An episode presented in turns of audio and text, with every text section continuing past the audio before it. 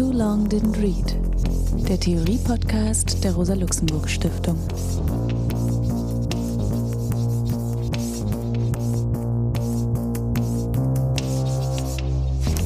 Hallo, mein Name ist Alex Demirovic. Ich begrüße euch zum Theorie-Podcast der Rosa-Luxemburg-Stiftung. Heute behandeln wir das Buch von Lenin, was tun. Dieses Buch, also unter diesem Decknamen, Kampfnamen Lenin, veröffentlicht. Seitdem hat Lenin dann auch diesen Namen beibehalten, also seinen Familiennamen Ulyanov dann nicht mehr weiterverwendet, ist 1901, 2 geschrieben und publiziert worden aus dem Exil in München, wo Lenin dann eben war.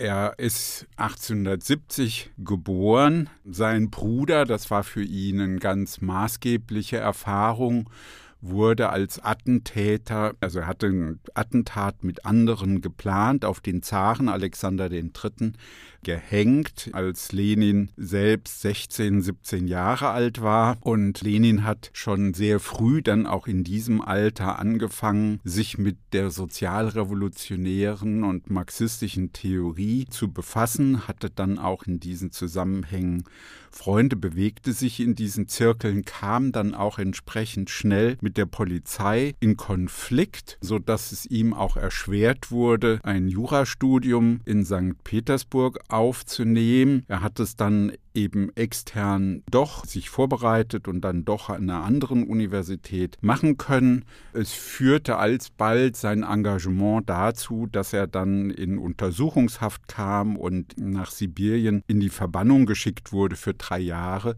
und nach dieser Zeit, also Ende des Jahrhunderts, ging er dann eben ins Exil, zunächst Schweiz, dann eben vor allen Dingen in München. Der Titel des Buches ist eigentlich interessant, weil Was tun eine Würdigung eines bedeutenden Romans darstellt, nämlich von Nikolai Tschernischewski, den Lenin sehr verehrt hat und dessen Fotografie er auch in seiner Brieftasche mit sich trug. Dieses Buch ist deswegen interessant, weil es sich um die Emanzipationsgeschichte einer jungen Frau handelt, die sich mit Hilfe eines Freundes oder genauer genommen zweier Freunde einer, wenn man so will, von der Mutter gewünschten Hochzeit entzieht und dann mit diesen Männern zusammenlebt, also mit dem einen eine Beziehung hat oder es wird jedenfalls angedeutet, dass es eine sein könnte und sich dann aber zunehmend in den anderen Mann verliebt und äh, in dieser Zeit eine Näherei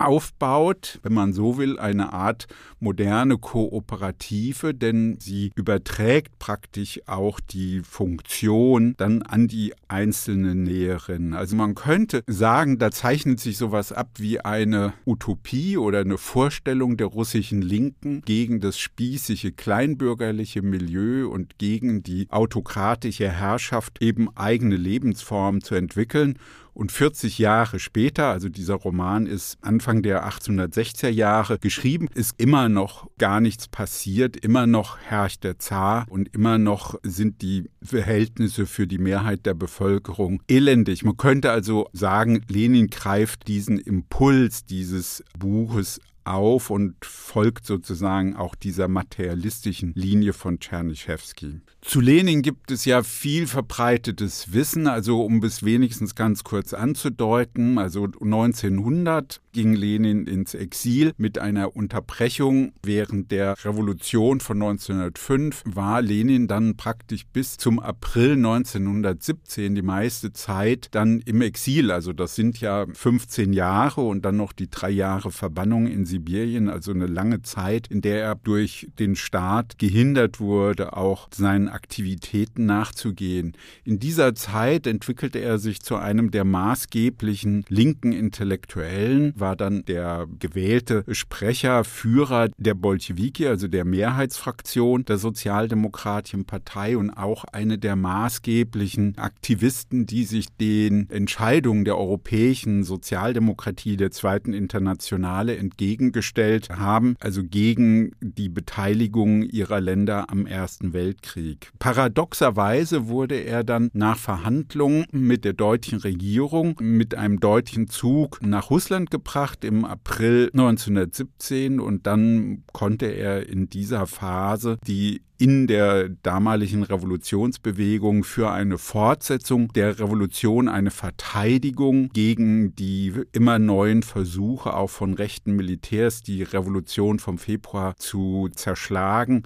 Dagegen konnte er angehen, ja, und für eine Radikalisierung und zweite Revolution zur Verteidigung plädieren, die dann eben im Oktober, November, also nach je nachdem, welcher Kalender gewählt wird, dann eben stattgefunden hat. Ja, gestorben ist Lenin 1924. Es gab ein Attentat auf ihn 1918. Das hat ihn gesundheitlich enorm beeinträchtigt, so dass er die letzten zwei Jahre dann auch gar nicht mehr so richtig handlungsfähig war, um dann auch auf die weitere Entwicklung Russlands der Partei oder dann auch der kommunistischen Internationale einzuwirken.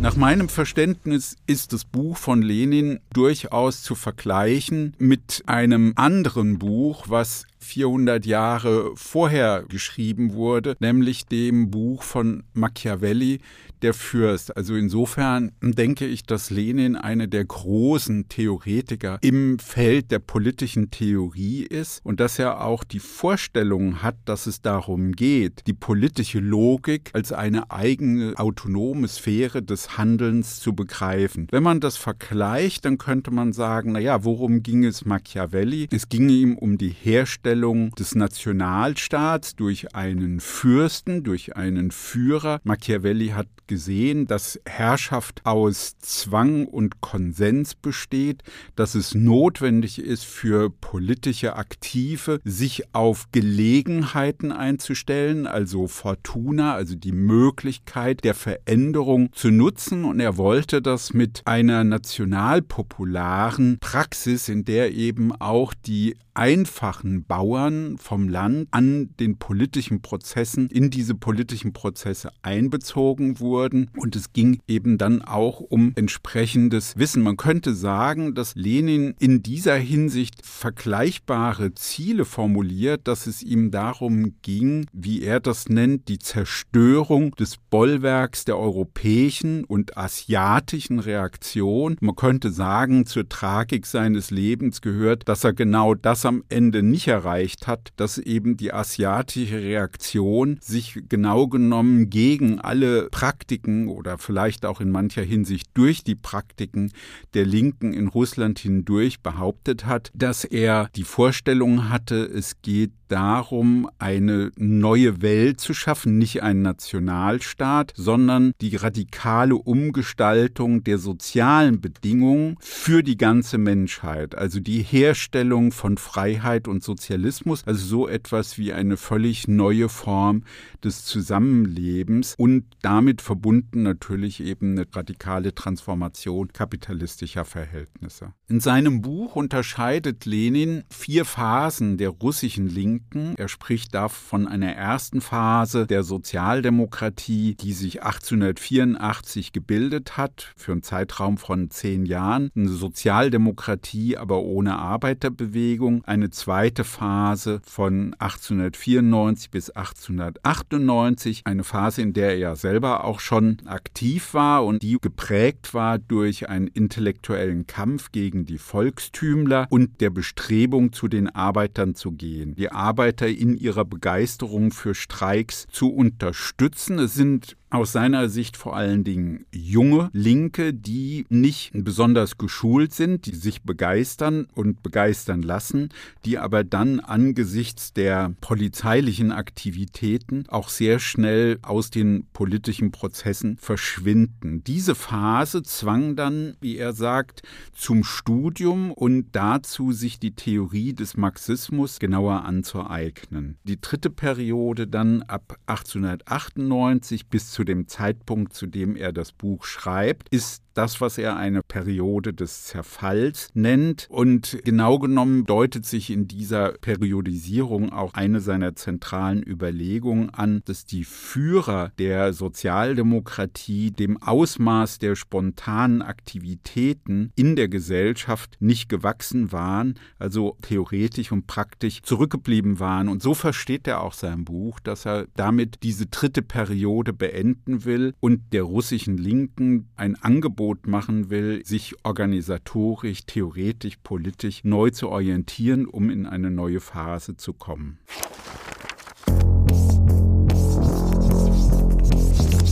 Das Buch von Lenin ist ja klarerweise eine Art Kampfschrift in fünf größeren Abschnitten. Zu Beginn geht es ihm darum, dass er kritisiert eine Position, die er unter dem Stichwort Freiheit der Kritik verhandelt. Also die Vorstellung, dass eben in einer sozialdemokratischen Partei eine Freiheit der Position zur Geltung kommen soll. Und aus seiner Sicht führt es am Ende dazu, dass innerhalb der Partei alle möglichen Meinungen gleichermaßen zur Geltung kommen und damit aber die Zielsetzung der Sozialdemokratie verwässert wird, dass es nämlich nicht mehr darum geht, zu einer wissenschaftlichen Begründung des Sozialismus beizutragen. Das ist aus seiner Sicht ein ganz wichtiger Punkt, dass es sich dabei um ein präzise zu bestimmendes Endziel handelt, das, was er auch als notwendig und unvermeidlich betrachtet.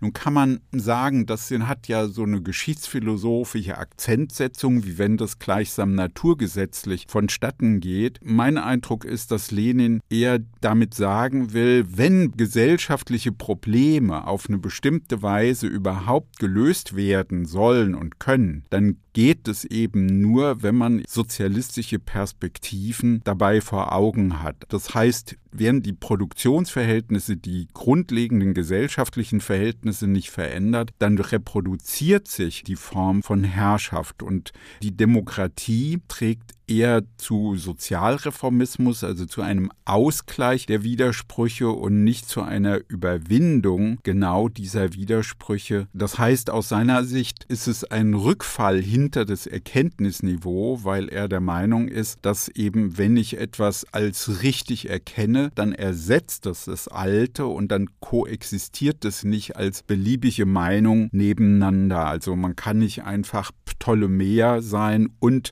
auch die Vorstellungen von Kopernikus und Galilei teilen. Also das heißt, es kommt aus seiner Sicht zu einer klaren Alternative, die eben ernst genommen werden muss, weil es sonst zu einer Unklarheit, zu einer Zersplitterung innerhalb der Partei selber kommt. Lenin wendet sich mit dieser Kritik gegen eine Strömung, die er als ökonomistisch charakterisiert, die also die Arbeiterbewegung und die Linke auf Trade Unionismus, also gewerkschaftliche Forderungen, Erfahrungen aus den Fabriken begrenzt und eben das Recht des Sozialismus in seiner Selbstständigkeit für nicht sinnvoll hält, sondern eben als ein Aspekt einer Demokratie demokratischen Diskussion. Für die Ökonomisten ist zentral, dass die Notwendigkeit, sich eben an den betrieblichen Prozessen zu orientieren, also den Arbeitern praktisch Nachrichten zu geben über die betrieblichen Konflikte und die Probleme und die Arbeiter als diejenigen zu betrachten, die die Kämpfe unmittelbar als ökonomische Kämpfe führen sollen. Theoretische Streitigkeiten, die ja für eine linke Partei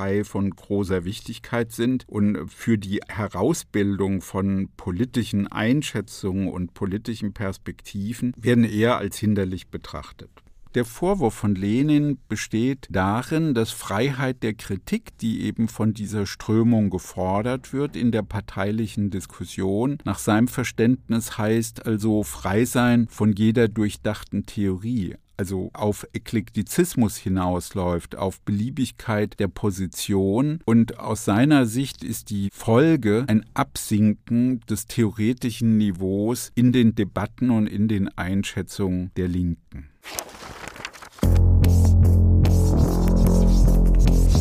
Für die Vorbereitung seines eigenen weiteren Arguments ist wichtig der Bezug auf eine Überlegung von Engels, dass nämlich die Kämpfe nicht nur ökonomistisch, also nicht nur ökonomisch und nicht nur in den Betrieben geführt werden als Kämpfe um Löhne oder Arbeitszeiten, Beschäftigungsverhältnisse, sondern dass es eben auch um politische Kämpfe und theoretische Kämpfe geht. Das heißt, für Lenin ist von großer Bedeutung, dass es immer auch eine wissenschaftliche Auseinandersetzung geben muss. So war auch seine eigene Arbeit bis dahin bestimmt, dass er sich eben mit der Agrarentwicklung Russlands befasst hat, um zu zeigen, dass Russland auch zu diesem Zeitpunkt schon ein kapitalistisches Land ist. Hier ist jetzt wichtig, dass er diesen starken Akzent legt auf der Notwendigkeit, Theorie zu entwickeln und wissenschaftlichen Sozialismus zu praktizieren und entsprechend auch die die Mitglieder der Sozialdemokratischen Partei zu bilden und zu informieren. Der zweite Teil des Buches befasst sich kritisch mit der Frage der Spontanität. Lenin argumentiert sehr wohl für Spontanität. Das ist oft, glaube ich, auch falsch verstanden worden, als sei er ein Kritiker der Spontanität. Er befürwortet Spontanität, weil es einfach ein Prozess ist, der ohnehin da ist.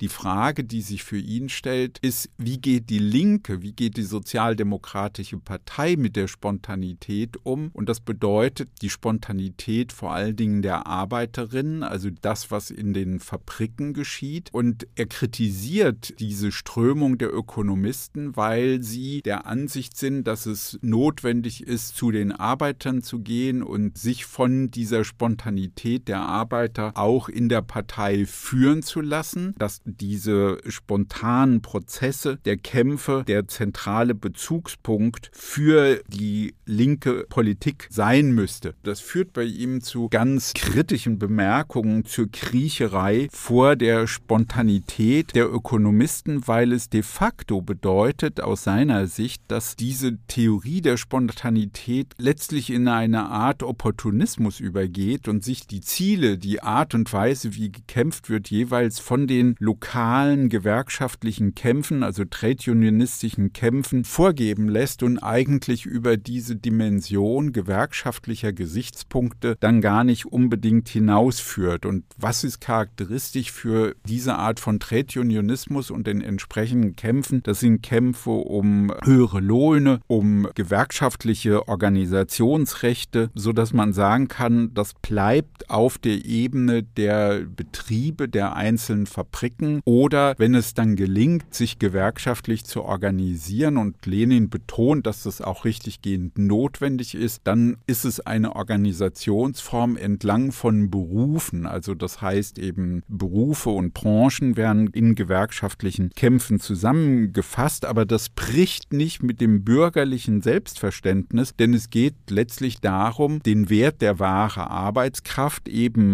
marktgerecht, also zu höheren Löhnen zu verkaufen. Das bedeutet eben auch weiterhin eine Unter Unterordnung der Arbeit der Lohnabhängigen unter das Kapital, anstatt eine selbstständige sozialdemokratische Politik auszuarbeiten. Das ist der für ihn relevante Punkt. Der Ökonomismus ist also aus Lenins Sicht eigentlich eine Art Theorie der Spontanität, die dazu führt, die Kämpfe der Arbeiterinnen an ihrer Entfaltung zu behindern, obwohl diejenigen, die sich als Ökonomisten verstehen, die Vorstellung haben, dass sie eben die Arbeiter in ihren Kämpfen organisieren wollen, steckt darin selbst so etwas wie eine Begrenzung dieser Kämpfe. Das heißt, aus Lenins Sicht machen diese Aktiven eine Ideologie daraus, dass sie sich der Spontanität dieser Bewegung überlassen und nicht dazu beitragen, dass die Arbeiterinnen ein entwickeltes Bewusstsein ihrer Kämpfe herausbilden, sondern sie bleiben untergeordnet unter die bürgerlichen Formen. Es geht also nicht darum, sich sozusagen anzudienen in einfacher einfacher Sprache zu sprechen, proletkultig sich einer Arbeiterschaft anzupassen, sondern umgekehrt sieht er die Aufgabe genau darin, programmatisch mit langer Perspektive diese spontanen Kämpfe, die spontanen Überzeugungen der Arbeiterin selbst zum Gegenstand einer kritischen Auseinandersetzung auch der theoretischen Bildung zu machen und das Bewusstsein der Menschen an diesem Punkt dann weiterzuentwickeln. Und das heißt, ähm, Schulung zu organisieren, organisatorische Zusammenhänge herzustellen und auch herauszutreten in diesen Kämpfen, in diesen sozialen Auseinandersetzungen aus der Enge von Fabrikgeschehnissen oder Regionalgeschehnissen. Und das ist auch immer etwas, was er immer wieder betont, dass der Vorwurf nicht den Arbeitern oder den Arbeiterinnen zu machen ist, sondern den politisch Aktiven, also den Intellektuellen, weil er der Meinung ist, die Arbeiterinnen wollen alles wissen. Sie haben diesen Wunsch, diese Bereitschaft, die Neigung, sich das Wissen anzueignen und die Kämpfe auch umfassend zu führen. Und insofern wird genau dieser Wille zu einem umfassenderen Wissen von den Kräften, die als von ihm als Ökonomisten bezeichnet werden, eher blockiert, also die Entfaltung von sozialen Auseinandersetzungen eben begrenzt. Dafür ist es eben wichtig und das ist etwas, was ja dann in der Diskussion über Lenin auch immer wieder zu Kritik und auch Konflikt geführt hat, dass aus seiner Sicht sich ein solches umfassendes Bewusstsein nicht einfach aus den Betrieben heraus entwickelt, sondern dass sich der moderne Sozialismus, der als Wissenschaft sich herausgebildet hat im Laufe des 19. Jahrhunderts, etwas ist, was von außen in die Betriebe oder an die Arbeiterin herangetragen wird. Also ein Verständnis zu vermitteln, was ist genau die Lage. Also es ergibt sich eben eine sozialistische Perspektive nicht einfach aus den Lohnarbeitsverhältnissen Lenin zufolge, sondern umgekehrt ist es erforderlich, ein Wissen, ein politisches Wissen, ein gesellschaftstheoretisches Wissen zu vermitteln, entsprechende Bildung und Organisationszusammenhänge herzustellen. Und das ist eben eine Tätigkeit von von Intellektuellen, das ist sein Bezug auch auf die historische Tradition, dass er sagt, ja, der wissenschaftliche Sozialismus ist ja von Intellektuellen entwickelt worden. Und jetzt argumentiert er so, dass eben in diesem Prozess dieser Bildung es dann eben dazu kommen muss, dass diese Unterscheidung von Intellektuellen, also hochqualifizierten oder Studierten und Arbeitern, dass das eben in der Organisation selber überwunden werden muss. Das heißt, die Organisation wird von ihm verstanden als eine Art kollektiver Intellektueller, der ein völlig neues organisches Wissen entwickeln muss über den Gesamtzusammenhang der Gesellschaft, also eben alle Klassenbeziehungen auf allen Ebenen von Ökonomie, Politik und Kultur und dass es eben darum geht, das in einer Perspektive der Überwindung von Klassen zu entfalten. Vor dem Hintergrund dieser Kritik wird ja verständlich, dass Lenin dafür plädiert, eine Organisation zu schaffen von besonders ausgebildeten, kompetent gemachten Menschen, eben berufsrevolutionäre Kader, die in der Lage sind, dauerhaft den Prozess der Veränderung zu organisieren und dafür einzutreten. Das hat viel mit dem Hintergrund und den Erfahrungen zu tun, die Lenin anspricht für die 90er Jahre, wo eben aufgrund des handwerklichen Charakters Charakters der Aktivitäten es immer wieder möglich war, für die politische Polizei die Gruppen zu beobachten, auch angesichts der jungen Leute ohne Erfahrung, die zu verhaften, weil sie von der Polizei gut beobachtet werden konnten. Und dadurch konnte gar keine Kontinuität in den Kämpfen führen. Die Linke wurde sozusagen auf diese Weise immer wieder geschwächt. Und dagegen wendet sich jetzt dieses Organisationsmodell von Lenin, also unter Bedingungen einer starken politischen politischen Polizei mit immer neuen Verhaftungen und Verbannungen und Exilierungen überhaupt Stabilität zu schaffen und Kontinuität herzustellen. Das verbindet sich mit einer Kritik auch an der Vorstellung eben lokaler Zeitungen oder lokaler Enthüllungen, ja, also Zeitschriften, Zeitungen, Flugschriften, die eben vor Ort von linken Gruppen gemacht werden, weil er der Meinung ist, dass das kaum zu diesen von ihm selbst ins Auge gefassten Bildungsprozessen führt und dass er deswegen dafür plädiert und das entspricht ja seiner eigenen Praxis, nämlich eine russlandweite Zeitschrift zu haben, die Iskra, an der er selber ja mitgearbeitet hat und der es darum ging, eben die linken Gruppierungen in Russland wechselseitig in Kenntnis zu setzen von den betrieblichen Kämpfen, aber auch von den politischen Forderungen, von den theoretischen Debatten, um auf diese Weise zu einer allgemeineren Bildung, Theoriebildung und Organisation dann eben beizutragen. Das konnte unter Bedingungen der Verfolgung, der Konspiration natürlich nicht demokratisch sein. Darüber ist sich Lenin ganz bewusst, dass es eine wirkliche Einschränkung ist, aber diese Einschränkung sieht er jetzt nicht als logischen Bestandteil seines Konzepts, sondern als Ergebnis der polizeilich-politischen Situation, mit der die Linke in Russland zu tun hatte.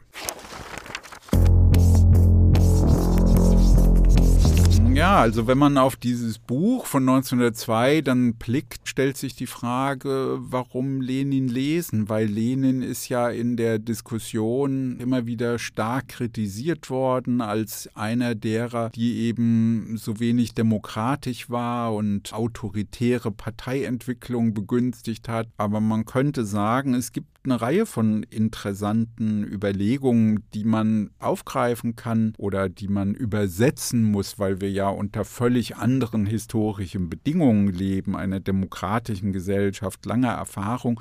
Und die Linke hat ja auch darauf reagiert seit den 1960er Jahren mit antiautoritären Praktiken, neuen Formen der Parteibildung und so. Aber warum Lenin lesen? Ich glaube, es gibt dafür gute Gründe. Das ist eigentlich seine bemerkenswerte Kritik an einer Art Arbeiterzentrismus, an einem Ökonomismus. Oft wird er ja genau damit gleichgesetzt, ja, also Proletkult und genau das stimmt nicht. Er argumentiert ausdrücklich dafür, dass es darum geht, durch entsprechende Organisationsverhältnisse Bildung zu ermöglichen, Arbeiterinnen an der höchsten entwickelten Theorie der Emanzipation teilhaben zu lassen, was auch einschließt, dass sie selbst aktiv an dieser Theorie mitwirken und dass es damit um eine Überwindung ja von nur gewerkschaftlichen, nur spontanen tanneistischen Mustern des politischen Kampfes geht und darum, mit einer langen Perspektive für eine radikale Transformation von Lebensbedingungen einzutreten, die auch weit über den Nationalstaat hinausgehen, also wie er selber sagt, Bedingungen für die Menschheit herzustellen. Und ich glaube, in dieser Weise Lenin aufzunehmen, kritisch zu lesen, auch kritisch gegenzulesen, scheint mir für eine weitere linke Diskussion wirklich ein wichtiger Beitrag.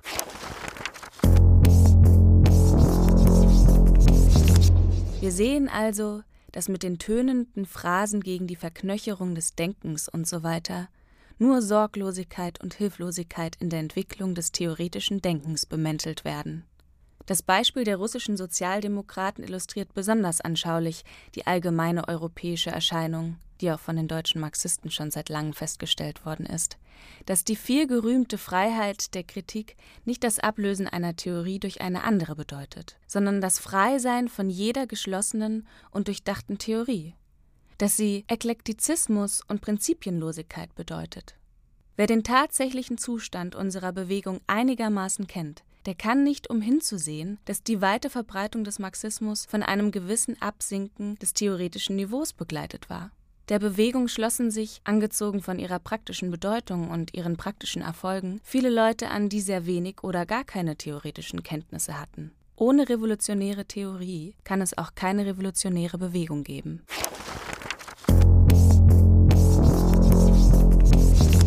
Ich begrüße heute zum Gespräch Dietmar Dart. Hallo Dietmar. Hallo. Schön, dass du da bist und wir gemeinsam über Lenin sprechen. Dietmar, um ihn kurz vorzustellen, versteht sich als Schriftsteller. Das hat er auch mit zahlreichen Büchern, Romanen und Sachbüchern auch, glaube ich, sehr gut gezeigt. Er war lange Redakteur bei der Zeitschrift Specs und ist mittlerweile mit Unterbrechung 20 Jahre in der Redaktion der Frankfurter Allgemeinen Zeitung. Ja, du hast dich ja auch mehrfach zu Lenin geäußert in Staat und Revolution, einer kleinen Veröffentlichung des Buches bei Leica gibt es ein Vorwort von dir und wie ich finde auch einen witzigen, ein bisschen knalligen Text zu Lenin, zehn lebendige Lehren, Rede zum Lobe Lenins aus Anlass seines 90. Todestages, wo du sagst, dass es mindestens 200 Gründe gibt, Lenin zu lesen und dann führst du zehn dieser Gesichtspunkte auf und wünschst ja auch, dass es ihn wieder gäbe. Ja, wie ist das für dich? Also der Text liegt ja jetzt auch schon wieder eine Weile zurück. Lenin gibt es nicht. Wer naja, es gibt, glaube ich, zwei Punkte, die mir einfallen würden und die ich jetzt gar nicht in diesem Text suchen würde, aber die wahrscheinlich die Gründe sind, warum ich ihn geschrieben habe damals. Das eine ist ein biografischer. Ich bin nämlich der, glaube ich, relativ seltene Fall von jemandem, der erst Lenin und dann Marx gelesen hat. Und das lag schlicht und einfach daran, dass in dieser südbadischen Gegend, wo ich aufgewachsen bin, in der Nähe von Lörrach, war immer eine sehr aktive Antifa, also zumindest in den 80ern. Und da ging es also sehr stark um logistische und Organisationsfragen. Da ging es darum, wie oft muss man sich treffen, was muss man verabreden, worauf muss man reagieren. Und über Organisationsfragen findet man natürlich unter anderem in dem Buch, über das wir heute reden wollen, bei Lenin mehr als bei Marx, einfach weil er mehr Erfahrung mit Organisationsarbeit ja. als Konspirateur und so gehabt hat. Und das ja. Zweite ist, dass mit den Jahren der Respekt, die Neugier und andere Dinge bezüglich Marx bei mir immer weiter gewachsen sind, das hat aber nicht das Interesse an Lenin überschrieben, weil es ja tatsächlich so ist, dass Marx immer wieder betont, dass sozusagen das, was tatsächlich passiert und was Leute wirklich machen, ihm eigentlich wichtiger ist. Das ist aber trotzdem eine Theorie. Also es ist eine Theorie, die sozusagen den Platz der Theorie woanders sieht, als Leute, die denken, wenn man sie hat, reicht es schon. Und das heißt, dass sozusagen sein eigenes Interesse, glaube ich, im Rückblick, wenn es Marx heute gäbe, weil du sagst, ob es Lenin heute gibt, sehr stark auf jemanden wie Lenin, natürlich auch auf jemanden wie Mao oder so äh, richten würde. Genauso wie er auf die Pariser Kommune reagiert hat, gesagt hat, jetzt muss ich die ganze Theorie nochmal anders schreiben. Ja, ja. Hätte er mit Sicherheit die ganze Theorie, wir wissen nicht wie, anders geschrieben, in Kenntnis dessen, was Lenin gedacht, gemacht und äh, geschrieben hat. Ja. So, also das Persönliche ist das eine, das andere ist, dass ich glaube, ja.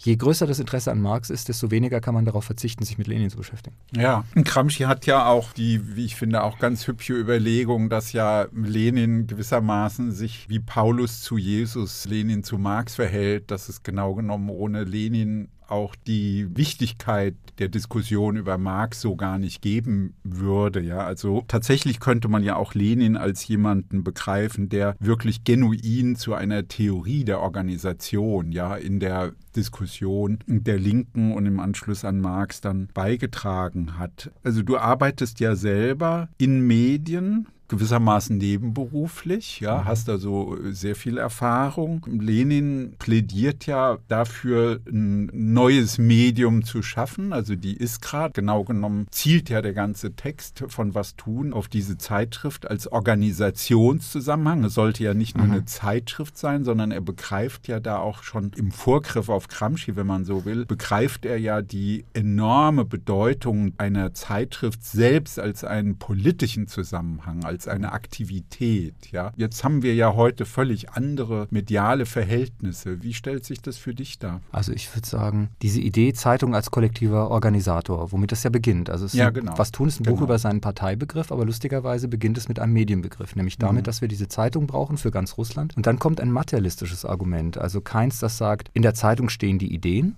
und die Leute müssen die Ideen erfahren und dann werden sie die ausführen. Das wäre ja sozusagen der Primat der Idee. Ja. Sondern er sagt, die Arbeitsweise von Zeitungsredakteuren, die Arbeitsweise von Zeitungskorrespondentinnen und Korrespondenten ist die richtige Arbeitsweise, um Leute zu Revolutionärinnen und Revolutionären zu machen. Und das ist im Grunde eine medientheoretische Weiterentwicklung dieser Idee, die vor allen Dingen bei Engels, aber auch bei Marx immer wieder steht. In der Fabrik lernen die Leute bereits, was sie brauchen, um Sozialismus zu machen. In der Fabrik lernen sie die Disziplin, die nötig ist, dieses Gesellschaftssystem mhm. abzuschaffen und so. Das heißt, eine Praxis wird sozusagen als Vorbild genommen für einen Vorgriff auf eine andere Art, Gesellschaft zu organisieren oder wie du vielleicht auch sagen würdest, Arbeitsteilung in diesem Sinne, anders zu denken. Und jetzt ist es ja so, die Zeitungen, ähnlich wie der Buchdruck, waren ja sozusagen antifeudale Medien im Sinne von Öffentlichkeitsmedien, die eben das, was in der Gesellschaft gedacht wird, anders und vielleicht demokratischer, da müsste man dann drüber reden, weil ja viele auch sagen, das Internet ist so demokratisch, ist es ja natürlich gar nicht, organisieren als, sagen wir mal, Ideenvermittlung im Mittelalter war einfach am Sonntag in der Kirche wird gepredigt. Und das heißt, dieses Medium war sozusagen insofern ein schnelleres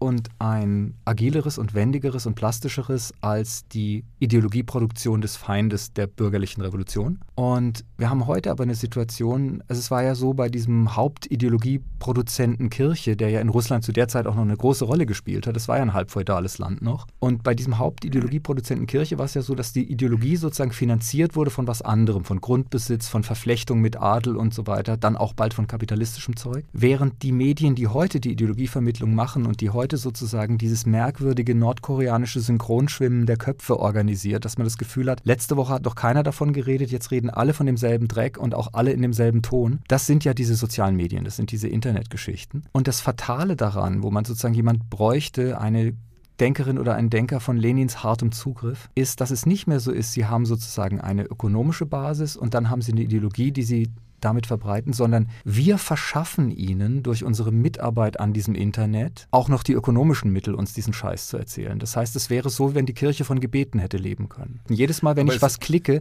weil zum Beispiel Amazon hat bis 2019 in Amerika noch Verluste geschrieben mit diesem Versandhandel, ist natürlich anders geworden durch die Pandemie, hat sein Geld verdient mit Werbung und Cloud-Scheiß. Und genauso sind sozusagen diese ganzen Facebooks und Twitters und so, die leben davon, dass wir ihnen die Informationen geben, mit denen sie eigentlich handeln. Und das ist ein Kreislauf, in den du schwer einbrechen kannst kannst. Denn was Lenin damals nur brauchte, ist motivierte Leute, paar Druckerpressen und so weiter. Aber das Internet funktioniert nach meiner Erfahrung, weil du gesagt hast, nach, aus der Medienerfahrung, ja, so. Genau.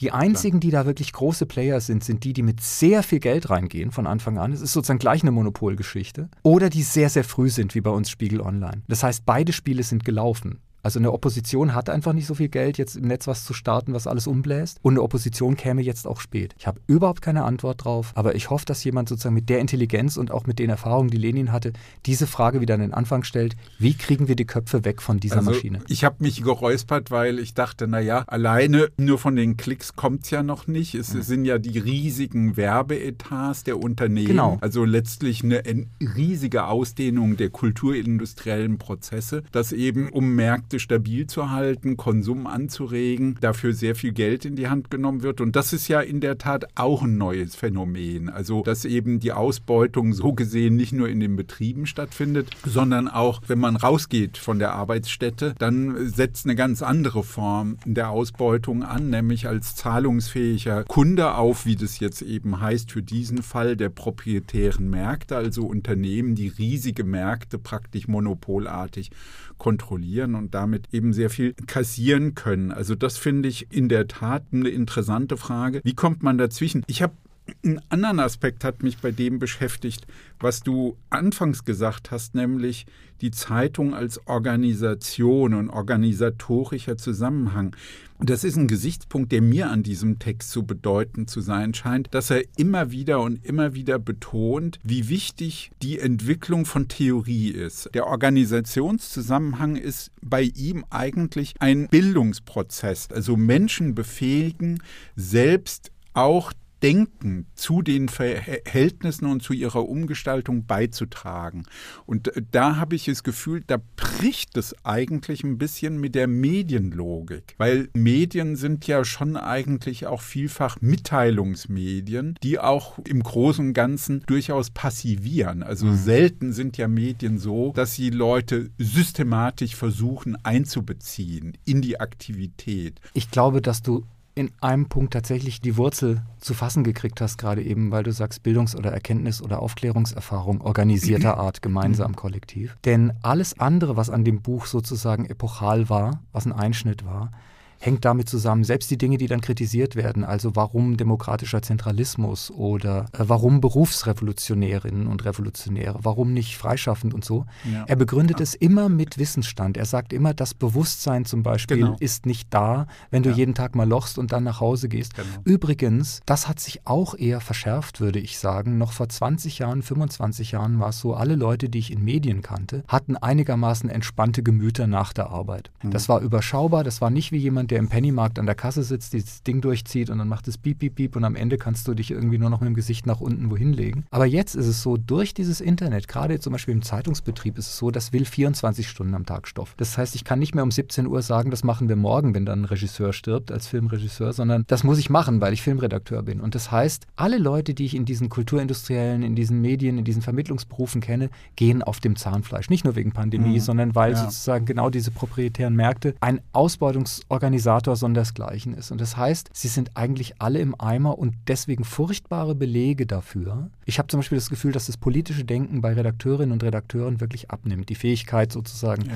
zu differenzieren. Und das liegt daran, dass, wie Lenin sehr richtig sagt, wenn du ausgesaugt bist, machst du keine weiteren Gedanken mehr als ich will mehr Urlaub, ich will mehr Lohn. Also ja. das, was ja ein gewerkschaftliches Bewusstsein nennt. Und das heißt, um darüber hinauszugehen, brauchst du tatsächlich, das musst du organisieren. Und insofern würde ich dir recht geben, seine ganze Frage kreist darum, wie kommt die Dummheit, die diese Ungerechtigkeit stützt, in die Leute rein und wie kriegen wir sie da raus? Dummheit, also finde ich in dem Zusammenhang ganz interessanten Begriff. Ich würde den gerne noch ergänzen mit einem anderen, nämlich Eklektizismus, der zu dem passt, was du ansprichst, dass ich finde, die Leute haben wenig Zeit. Sie haben wenig die innere Ruhe, sich Gedanken zu machen, Erfahrungen zu verarbeiten, das sozusagen fortzuentwickeln oder auf Impulse zu reagieren. Aber das führt dann auch zu so einer Art von Zufallslektüre, von Zufallsdiskussion. Also wenn ich das so beobachte, dann habe ich das Gefühl, Leute zum Beispiel in den Gewerkschaften, aber selbst in den Universitäten,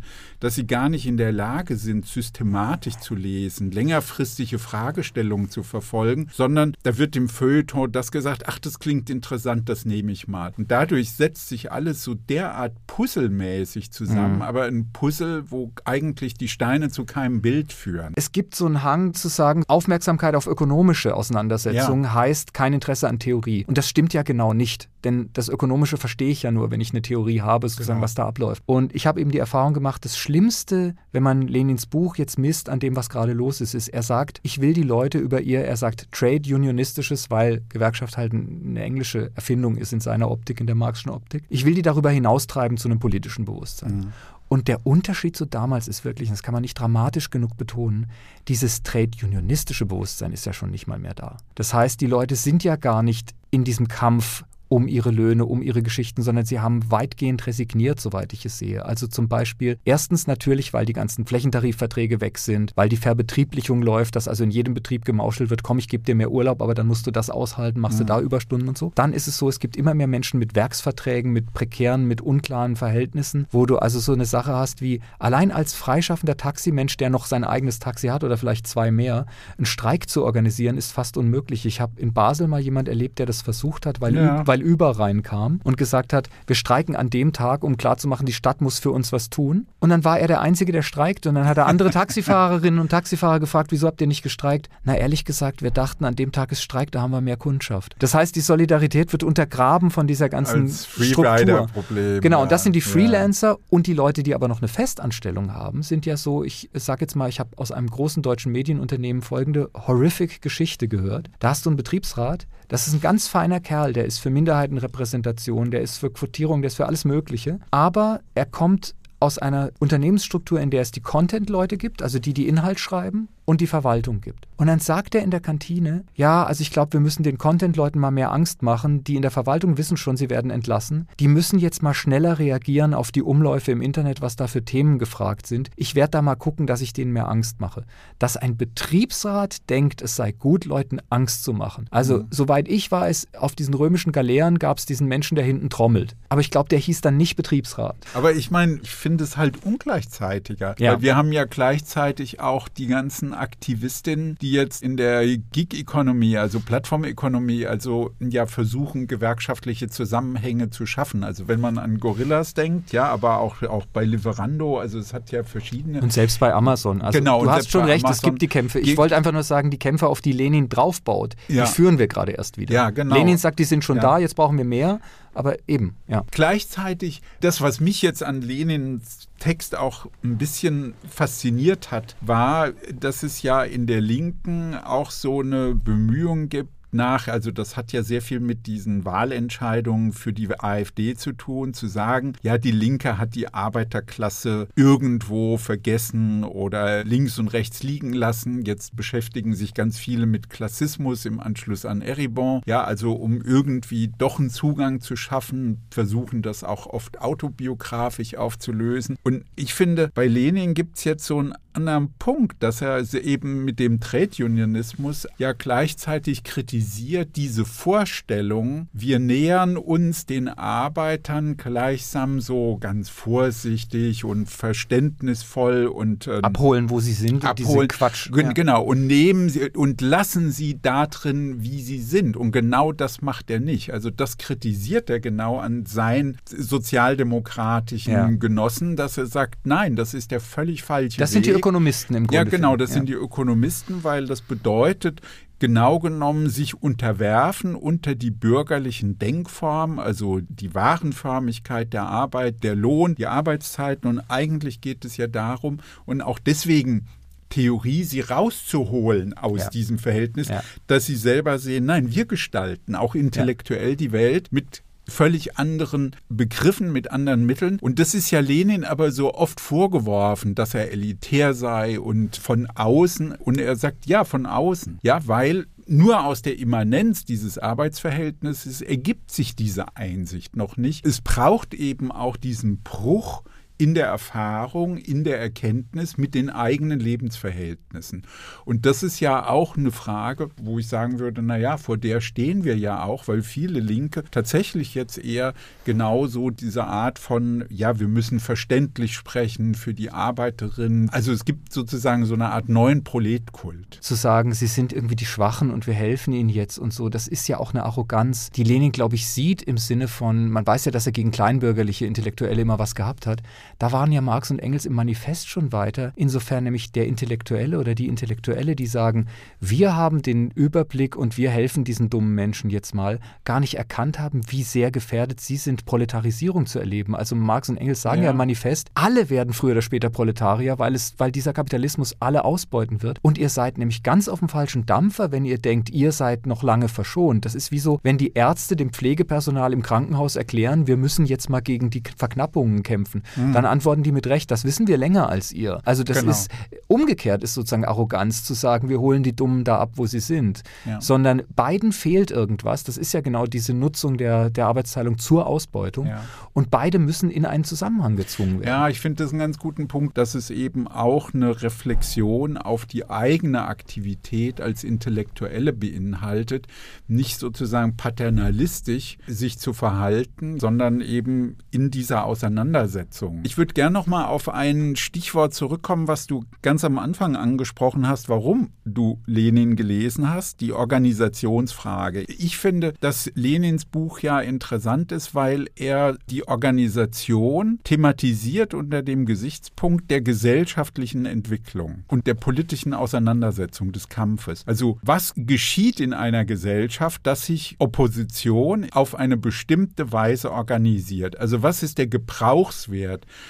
von Organisation für Menschen, die sich in Ausbeutungsverhältnissen, in Unterdrückungsverhältnissen befinden. Und dann sagt er, mich interessieren ja alle Unterdrückungsverhältnisse, nicht ja. nur die der Arbeiter, auch der Studierenden, man könnte sagen, auch der Frauen, auch der Menschen, die in kolonialen Verhältnissen leben. Das alles interessiert ihn. Und wie muss dieser Prozess organisiert werden? Und eine der Antworten der Linken war, auf die Form der Partei zurückzugreifen, also Also das kann historisch war es bei ihm die in der Illegalität sich bewegende Partei. Wir können Parlamentsparteien, kleine Organisationen oder große Parlamentsorganisationen vor Augen haben. Aber immer stellt sich ja die Frage, das ist sozusagen nichts Naturgegebenes, sondern ein bestimmtes Verhältnis, wie wir kooperieren. Gibt es da für dich Punkte, wo du sagen würdest, diese Erfahrungen? Also der, der erste Gegensatz, den man ja im Kopf hat, ist der zwischen Organisation und Freiheit. Wenn ich in einer Organisation mhm. bin, gibt es irgendwie neue Stundenpläne und Sachen, die ich sonst nicht muss. Und dann merkst du aber irgendwann, wenn du zum Beispiel eine Diskussion organisierst und es gibt keine Rednerinnenliste, dann quatschen alle durcheinander, das ist auch keine Freiheit. Das heißt, die Freiheit zu sagen, jeder darf, aber jede, jede und jeder darf eine halbe Stunde und zwar in der, der Reihenfolge, schafft dann eine Freiheit, schafft dann diese Räume. Und das merkst du halt, sobald du irgendwas willst, irgendetwas verhindern willst, was in deiner Stadt passiert, irgendwelche Nazis blockieren willst oder so, dass es ohne Absprache nicht geht. Und das Interessante an diesem Parteimodell bei Lenin, er hat ja ständig diese irren Metaphern, er spricht von Agenten, also er nimmt diesen Verschwörervorwurf sogar ironisch an in dem Buch. Ja. Er spricht von Armee, von Soldaten und man würde eben spontan als jetzt so gefühlslinke Person sagen, Armee, oh Gott, das ist doch so Ride und diszipliniert und so. Ja. Historisch war es aber so, dass zum Beispiel, wenn man an England denkt, 1645 bis 1660 hat das Parlament eine Armee aufgestellt, weil sozusagen die Macht des Königs, auch des Adels irgendwie ein bisschen gebrochen werden musste, Cromwell und diese Leute. Das war die New Model Army. Das war die erste Armee, in der nicht automatisch Adlige die höheren Ränge hatten. Ja. Und sofort gehen Diskussionen los. Es gab dann diese Putney-Diskussionen. Mhm. Was wäre die beste Verfassung? Diese Levelers, eine Frühform einer sozialistischen ja. Bewegung, war super aktiv in dieser Armee. Das heißt, komischerweise dieses, wir treffen uns an einem bestimmten Ort, also das, was ja Engels auch sagt, wofür die Fabrik da sein kann, ja, wenn sie halt ja. einen nicht völlig fertig macht. Das sind Gelegenheiten, die man ergreifen kann oder die man eben schaffen muss. Und Lenins Vorschläge, wie man sie schafft, wie gesagt, das müsste man dann sehr genau gucken. Wie du sagst, unter Illegalität ist was anderes als nicht unter Illegalität. Wenn, sagen wir mal, Kapital versucht, eine sozialdemokratische Richtung eher zu bestechen als zu unterdrücken, wenn also die Gefahr eher ist, du wirst New Labour oder du wirst Schröder oder du wirst die schwedischen Sozialdemokraten oder die Demokratische Partei Partei unter Clinton, musst du eine andere Parteistruktur haben, das zu verhindern, damit deine Basis dagegen was tun kann, als in einer Illegalität oder so. Das sind alles nachrangige Fragen. Interessant ist aber, dass eben Lenins Auge dafür, wie man solche Module baut, extrem viel ausgelöst hat auf der ganzen Welt. Meine Lieblingsgeschichte ist die chinesische kommunistische Partei, mhm. die vor 100 Jahren, ziemlich genau 100 Jahren, also 1921 entstanden ist. Die ist entstanden auf der Vorlage, das waren so Hinterzimmergeschichten, da war auch Mao schon dabei, Shanghai und so. Henricus Snevliet, ein holländischer Kommunist, der die indonesische und die chinesische kommunistische Partei mitbegründet hat. Die Chinesen hatten vorliegen ein Programm der amerikanischen kommunistischen Partei, die von Lenin beeinflusst. Also es war extrem international, aber es war dieses, wir müssen die Orga-Frage lösen, was sind die besonderen Situationen hier und so weiter. Und dieser Snevliet Schneeflied, ich will, dass jemand ein 800 Seiten Buch über diesen Mann schreibt, weil der hat die chinesische kommunistische Partei mitbegründet, die indonesische mitgegründet, ist dann zurück nach Europa und gegen die Nazis gekämpft. Ich meine, schöneres Leben gibt es wirklich nicht. Und das war möglich, weil durch dieses Buch Was tun 1902 eben diese Diskussion angestoßen wurde, welche Organisation brauchen wir für welches Ziel, unter welchen Bedingungen. Also was du ja auch schon gesagt hast, dieses Auge, was Lenin hat, einerseits ist es ein theoretisches Buch, aber er hat immer ein historisches Auge, was wann. Also es erinnert mich am meisten an, jetzt kommt ein Vergleich, den findest du vielleicht verrückt, an Hannah Arendts Buch über die Revolution, wo sie sagt, die verschiedenen Programme in Frankreich und Amerika kommen von verschiedenen sozialen Gegebenheiten. Und so argumentiert er ja auch schon in 1902. Die französischen Kämpfe sind anders als die deutschen Kämpfe, sind anders als die russischen Kämpfe. Und diese Fragen überhaupt zu stellen, das ist eben eine ungebrochene Kette von Fragen wie, wie kriegen wir die Nazis aus unseren Jugendzentren bis zu, ich will eine andere Gesellschaft. Und immer tauchen diese Fragen auf. Und deshalb ist das Buch so toll. Genau, ich würde zum Schluss selber nochmal was zu diesem demokratischen Zentralismus sagen. Aber bevor ich das tue, interessiert mich wahnsinnig, wie jemand, der aus dem geistigen Fluidum der kritischen Theorie kommt, die ja sehr hierarchieskeptisch waren, aus ja. größten Gründen, also antiautoritär nennt man sie ja nicht ohne Grund. Wie siehst du diesen Teil des Buches, den Teil, der sozusagen sagt, wenn dann ein Zentralkomitee etwas beschließt, müssen sich auch wirklich alle dran halten und so weiter? Wie, wie geht es dir bei den Teilen, die kritisiert worden sind von Panekirk, von Rätekommunistinnen mhm. und so weiter? Also beim Lesen jetzt oder Wiederlesen, ich habe ja auch meine alten Anstreichungen mir dann angeguckt, habe ich gedacht, naja, es gibt schon Passagen, da ist Horkheimer, insbesondere Horkheimer, sehr nah dran. Die, ich meine, er hat sich ja auch dann auf Lenin positiv bezogen. Also in seinem Aufsatz Grundsatz über Autorität sagt er ja sehr klar, dass Autorität etwas ganz Rationales ist für die Organisation, für die Zusammenarbeit, die Kooperation von Menschen, dass es eben rationale Elemente darin gibt, ja, und dass es darum geht, genau dieses funktionale Element stark zu machen und nicht diese Ungleichzeitigkeit. Das heißt, es ist Einsicht. Es ist eben auch in diesem Punkt deswegen so wichtig, die Theorievermitteltheit auch dieses Organisationszusammenhangs, der eben heißt, wir beschließen eine bestimmte Art der Organisiertheit, wie kooperieren wir in dieser Form von Organisation und dann halten wir uns an die Regeln, bis wir Gründe haben, das selber wiederum zur Disposition zu stellen. Und in den Gesprächen, die Horkheimer und Adorno geführt haben, da beziehen sie sich ja eigentlich verblüffenderweise immer wieder sehr positiv auf Lenin. Trotzdem stimmt es ja, dass damit eben auch ein Autoritarismus ein, und auch ein Machtkonformismus einhergeht, der ja Lenin selber ganz suspekt war, also schon im Zustand seiner Krankheit, ja, also dass er sagt, na ja, eigentlich sind die Leute doch dann Mitläufer in der Partei angepasst, ja, also das eigentlich das, was wir genau nicht wollen. Das heißt, viele Mitglieder, deren intellektuelles Niveau, deren politische Organisationsfähigkeit sehr gering ist und die eben autoritär auf Stalin schielen, davon mhm. abhängig sind und dass er das selber ganz kritisch sieht, aber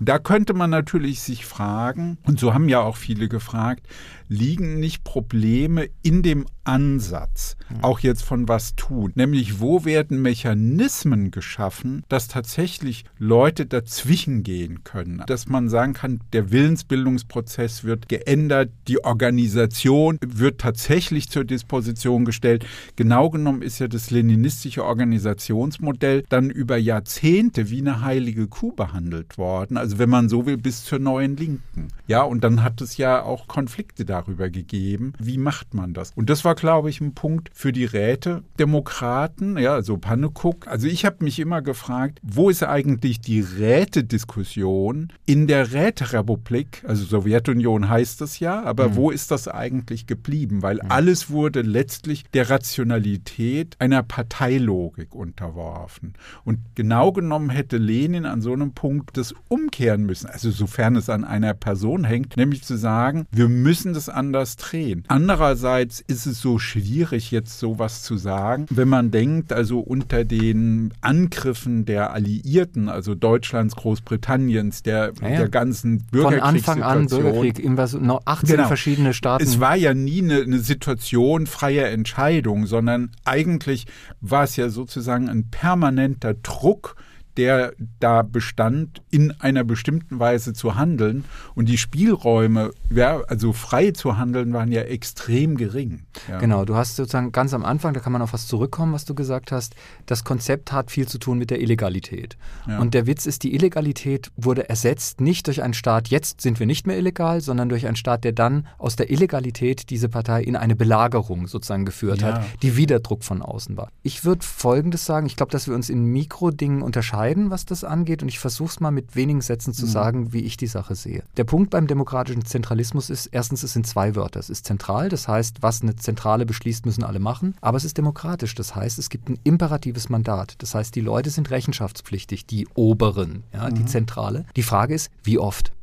Wann werden die kontrolliert, wie stark werden die kontrolliert. Also genau was du sagst, gibt es eine Möglichkeit dazwischen zu gehen. Jetzt ist es so, dieses ganze Parlamentsprinzip zum Beispiel ist entstanden aus, wir können die Leute in einem Flächenstaat nicht dauernd fragen, ne? Rousseau, Montesquieu und so. Also machen wir Wahlen, dann stimmen andere für sie ab. Das gilt natürlich nicht mehr, wenn sie einfach nur auf einen Knopf drücken müssen und wir dann wissen, was die Leute wollen. Andererseits habe ich, weil du nach Erfahrung fragst, all diese basisdemokratischen Konzepte, die Grünen sagen Rotation, dann versteinert es nicht. Jetzt kannst du dir angucken, was ist aus der Partei geworden. Dann sagen die Piraten Liquid Democracy, da war ich auf dem Parteitag 2011, da graut's dir davor, was dabei rauskommt, wenn du ständiges Plebiszit hast. Das heißt, ich glaube, dass Elemente des demokratischen Zentralismus nötig sind für eine kämpfende Opposition. Ich würde aber so sagen, der schlimmste Fall, wo es schiefgehen kann, ist der, wo eben genau nicht mehr diese Möglichkeit besteht, der Rechenschaft die einzufordern. Zum Beispiel 2013 ist in einer leninistischen, wenn auch an Trotzki orientierten Organisation, ich sage nicht welche, in einem europäischen Land, ein Skandal explodiert. Da ist eine Frau, also hat irgendwie gesagt, sie ist Opfer sexueller Gewalt geworden von einem hochrangigen Menschen in dieser Partei. Das ist nie zur Polizei gebracht worden, weil wir sind ja Untergrund, wir sind ja Widerstand, wir sind ja gegen den Kapitalismus. Und dieser Mensch, den sie dann Genosse Delta nannten, es kam also nie raus für Außenstehende, wer das war, der wurde protegiert